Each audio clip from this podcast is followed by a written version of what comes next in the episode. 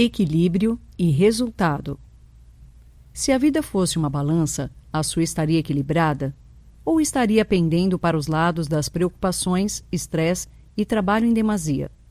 Em meio aos desequilíbrios da vida moderna, surgem as cobranças por resultados.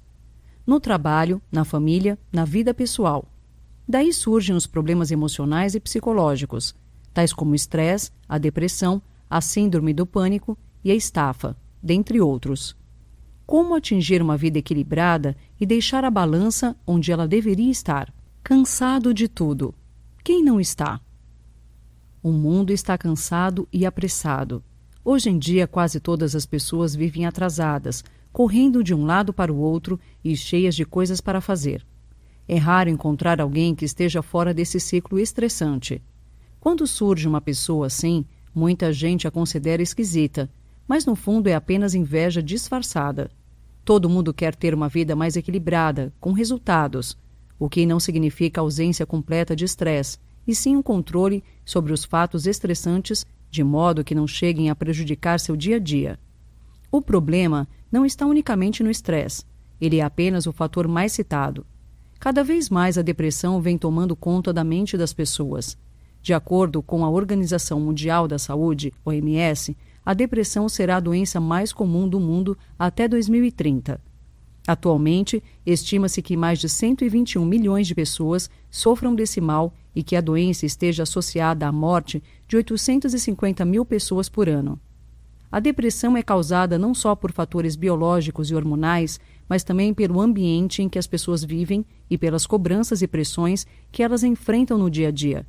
Os números são impressionantes. Nos Estados Unidos, a depressão tem um custo de 35 bilhões de dólares por ano. Dores de cabeça, artrite e dor nas costas chegam a custar 47 bilhões de dólares, segundo o Journal of the American Medical Association. É um custo alto para as empresas e para a sua vida também. Vidas adiadas. O problema dessa vida sem tempo, sem alegria, sem graça, sem resultados e sem equilíbrio que muita gente insiste em levar é que, agindo assim, as pessoas procrastinam a própria vida. Vivem sem viver de verdade. Deixam de fazer o que deveria ser feito. O maior de todos os problemas gerados por esses fatores é o adiamento de coisas que não deveriam ser adiadas. É o pai que fica sem tempo, sem disposição para brincar com os filhos o executivo que deixa de ir ao médico ou de se dedicar à prática de um novo esporte, a mãe que reduz seu tempo com a família, o jovem que deixa de viver as coisas simples que não são consideradas urgentes. A matriz da vida. Você já parou para pensar no que realmente significa aproveitar a vida? O que será que estamos buscando no meio de tanto estresse, correria e agitação? O que de fato estamos querendo? Todo mundo fala de qualidade de vida, das melhores empresas para se trabalhar, do emprego perfeito, da fórmula mágica de uma vida que realmente vale a pena. Muitas pessoas trabalham nas empresas mais conceituadas, segundo o critério de importantes revistas nacionais. A empresa perfeita, os benefícios perfeitos, a qualidade de vida perfeita. Mas será que essas pessoas estão mesmo felizes? A maior parte delas, quando questionada, diz que não está plenamente satisfeita. Falta algo, Acho que essa é a natureza humana. Nunca estamos satisfeitos, ou melhor, nunca damos valor àquilo que na prática já nos realiza como pessoas. As quatro células.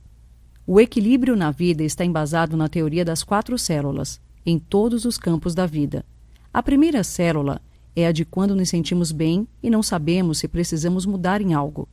Na segunda célula, a decepção toma conta de nós e nos decepcionamos com o rumo de nossas vidas.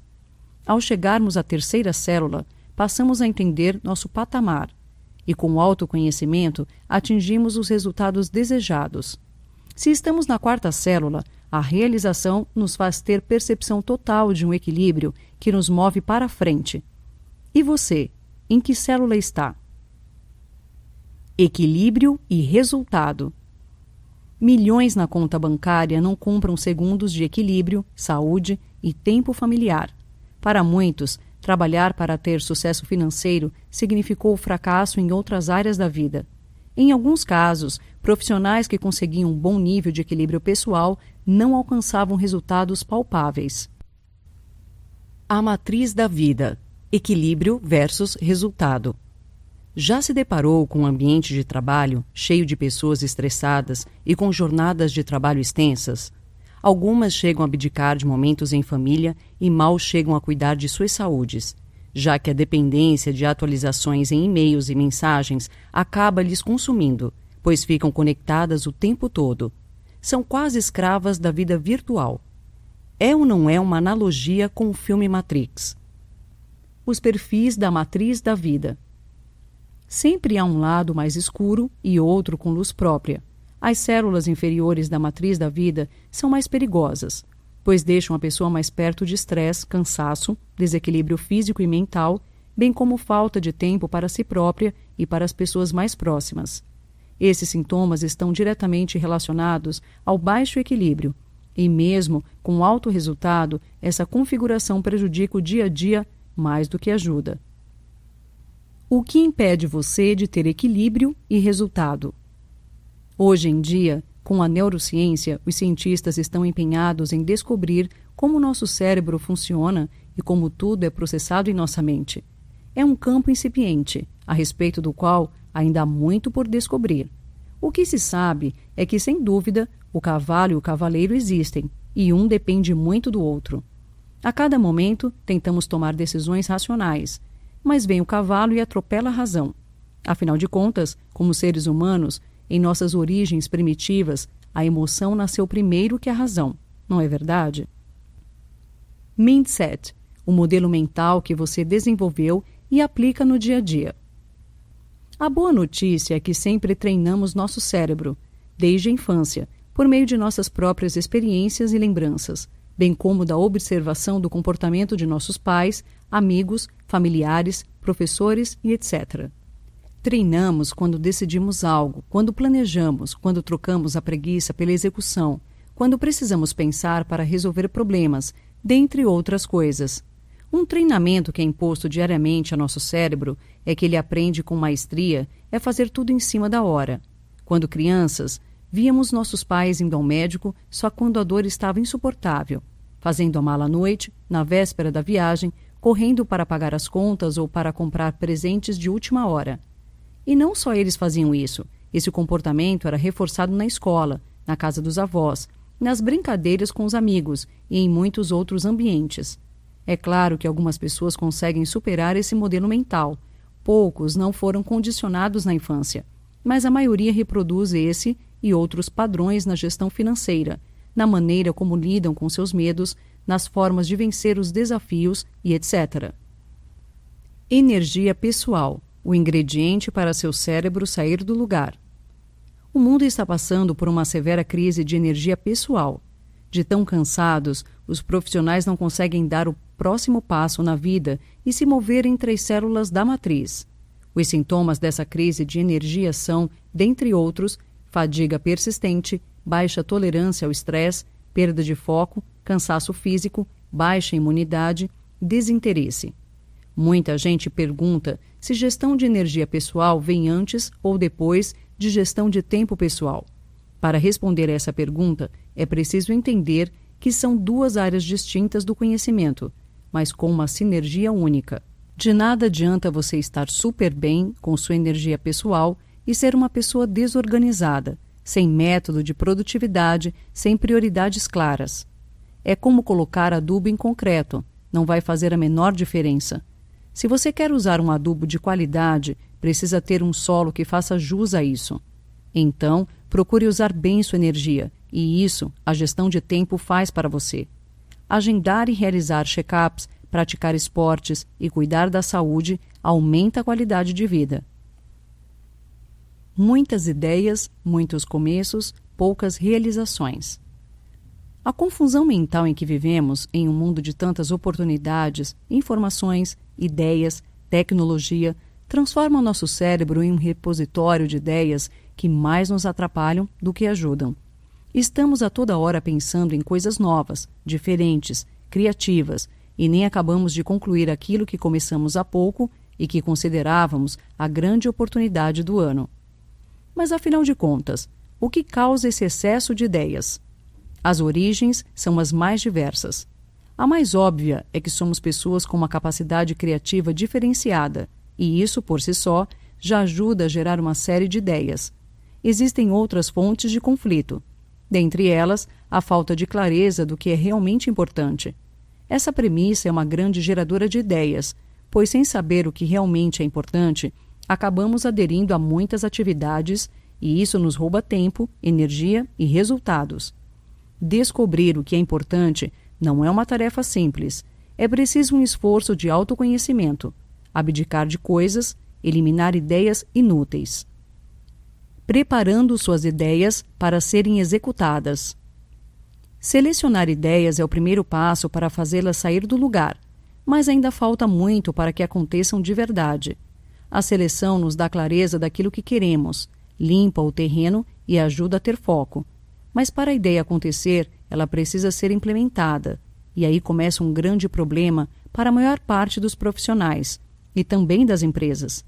Não percebemos o correr dos dias, as semanas voam, os meses desaparecem e quando nos damos conta, já é ano novo momento em que paramos para ter um choque de realidade e analisar tudo o que deixamos de fazer. Surgem, então, as famosas promessas de fim de ano, das quais, como vimos anteriormente, apenas uma em cada dez sai do lugar. É duro, mas sempre podemos fazer uma autoavaliação a fim de perceber a quantidade de coisas que deveríamos realizar, mas simplesmente não conseguimos iniciar, nem muito menos terminar. Os princípios que fazem as ideias serem executadas. É preciso entender que, na verdade, ninguém executa uma ideia da noite para o dia. Existem ideias que são monoideias, ou seja, são executadas com um único passo. Um dia você acordar e ter a ideia de comprar uma bicicleta. Esta é fácil de executar. Você pega o carro, vai até a loja e está concluída a tarefa. Se a vida fosse feita apenas de monoideias, tudo seria mais fácil. Não teríamos boa parte das pessoas reclamando que a vida é difícil ou que as coisas não acontecem. Agora, para nossa busca constante de superação, a maior parte das ideias são multi-ideias, ou seja, aquelas ideias que são executadas a partir de diversos passos, que juntos concluem o que deve ser feito. Aqui nascem todos os problemas de execução, seja na pequena empresa, na gigante multinacional ou na vida pessoal. As pessoas simplesmente têm dificuldades em estabelecer os próximos passos, e assim as ideias não saem do lugar. Por que as ideias não saem do lugar? É muito comum ouvir que o Brasil é o país da última hora, que somos culturalmente procrastinadores e por aí vai. Não é uma inverdade. Realmente somos um país que gosta de deixar as coisas para o prazo final. Mas isso não é exclusividade nossa. Outros países têm o mesmo perfil. Até porque esse problema é intrínseco à humanidade. O doutor Joseph Ferrari, professor da DePaul University de Chicago, especializado no estudo da procrastinação, afirma que todo mundo procrastina, mas nem todos são procrastinadores. O seu estudo apontou que 20% das pessoas são procrastinadoras, crônicas, e as restantes, eventuais. É importante entender essa diferença, pois a procrastinação acontece na vida de todo mundo, sem exceção. Começamos a procrastinação ao acordar, quando optamos por mais cinco minutinhos, apertando o botão do despertador. Adiamos o ato de lavar a louça empilhada na pia, a resposta a um e-mail chato, a leitura de um livro esquecido na prateleira, a dieta que só começa na segunda-feira. Quem nunca procrastinou que atire a primeira pedra? Não espere o momento ideal. Adiar atividades de forma prejudicial é a receita infalível para manter você na célula 1 ou 2, pois procrastinar prejudica o resultado já que leva o seu foco para atividades que não são de fato essenciais. Você acaba lutando o dia a dia de coisas circunstanciais e deixando de lado o que realmente o coloca na célula 4, do equilíbrio e resultado. Algumas pessoas pensam que é preciso esperar o momento certo.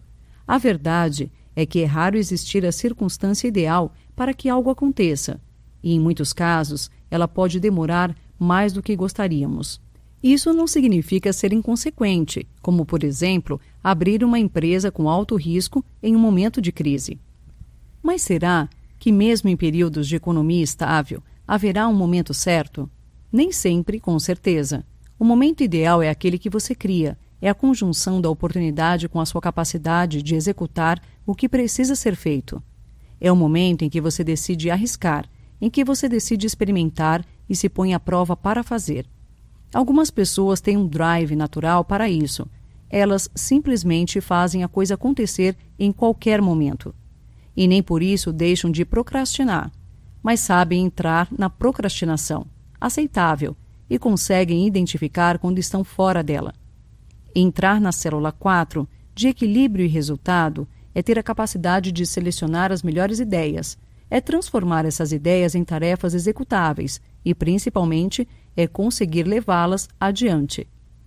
Notas finais. Quem nunca se sentiu desequilibrado e pensou ser impossível atingir os resultados necessários, que atire a primeira pedra. Num mundo de tanta correria quanto o da modernidade, parar e pensar sobre os rumos que tomamos se faz necessário, mas difícil.